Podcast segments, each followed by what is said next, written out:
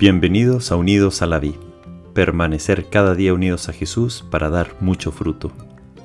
Miércoles de la octava de Pascua, 12 de abril de 2023. Evangelio de nuestro Señor Jesucristo según San Lucas, capítulo 24, del 13 al 35. Leeremos un extracto.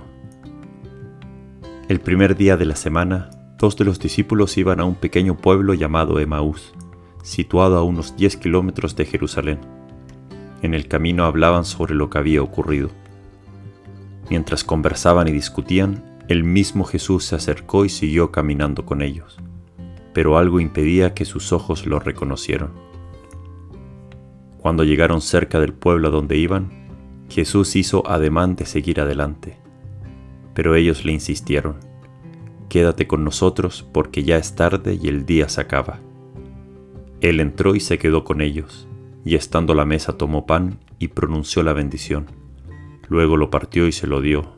Entonces los ojos de los discípulos se abrieron y lo reconocieron, pero él había desaparecido de su vista. Y se decían, ¿no ardía acaso nuestro corazón mientras nos hablaba en el camino y nos explicaba las escrituras? Palabra del Señor. Gloria a ti, Señor Jesús. Muy feliz Pascua de Resurrección. Qué regalo seguir en estos días de Pascua para seguir contemplando y entrando cada vez más en el misterio de la resurrección. La resurrección nos trae vida, alegría verdadera, cambio de vida, y esto lo vemos reflejado hoy en el Evangelio. Los discípulos de Maús somos todos nosotros. La buena nueva que trae Jesús a veces la podemos identificar solo con los milagros, lo extraordinario, el triunfo, el éxito, el sentirnos bien y elevados en momentos fuertes espirituales. Y después cuando llegamos a la vida rutinaria, de trabajo, estudio, cuidar a la familia, como que es más difícil sentir a Dios. Los problemas y afanes de cada día nos comienzan a, absorber y como que volvemos a las mismas dinámicas de antes y decimos algo semejante a los discípulos del Evangelio de hoy.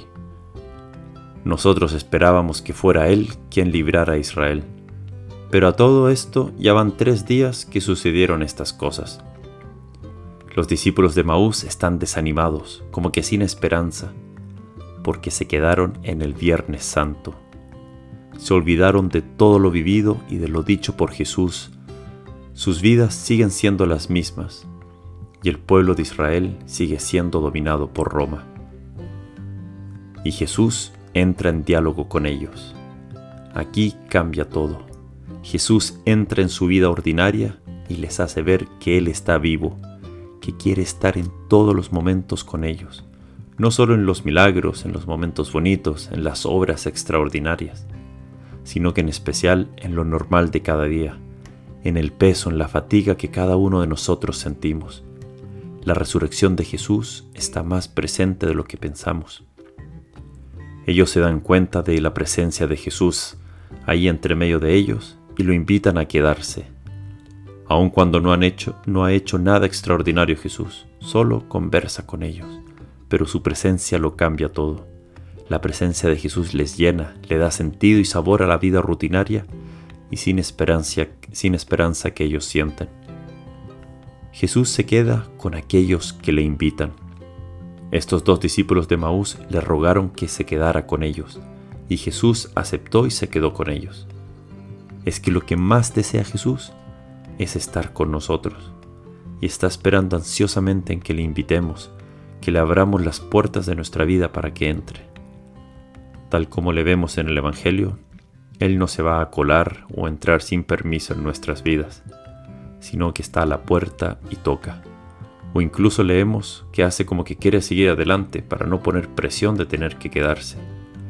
Qué increíble. Dios Todopoderoso se hace mendigo de nuestro amor, espera fuera de la puerta de nuestro corazón y toca y pide nuestro amor.